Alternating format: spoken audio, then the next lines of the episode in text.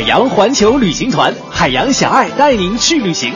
首发团澳大利亚新春行，每天十一点、十七点，海洋小爱直播连线，分享旅行团的快乐瞬间。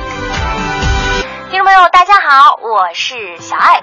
现在呢是北京时间的十一点钟，那也是澳大利亚的时间下午两点钟。我们这会儿呢，告诉大家正自驾前往酒庄的路上。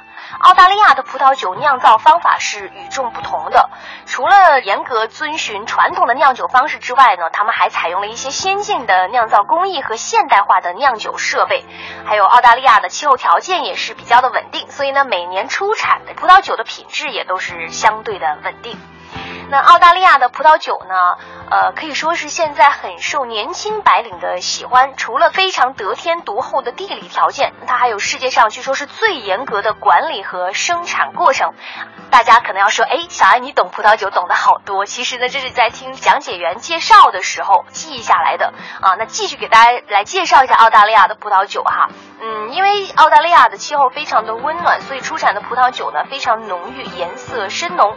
而我们今天呢到的这个酒庄哈，是说澳大利亚最著名、最昂贵、荣获国际大奖的葡萄酒几乎都产自这里。呃，大家也不用担心哈，我们的这个自驾的小伙伴，因为呢我们会为啊自己的司机来赠送一瓶红酒，然后回到酒店之后再慢。当然了，关于我们旅行更多的内容，欢迎大家关注我们的公众微信账号“海洋”，点击“旅行团”来查看我们的旅行直播。晚上的五点钟，我们再会啦！更多海洋现场秀的重播内容，希望大家下载中国广播客户端来收听。绿色无广告版。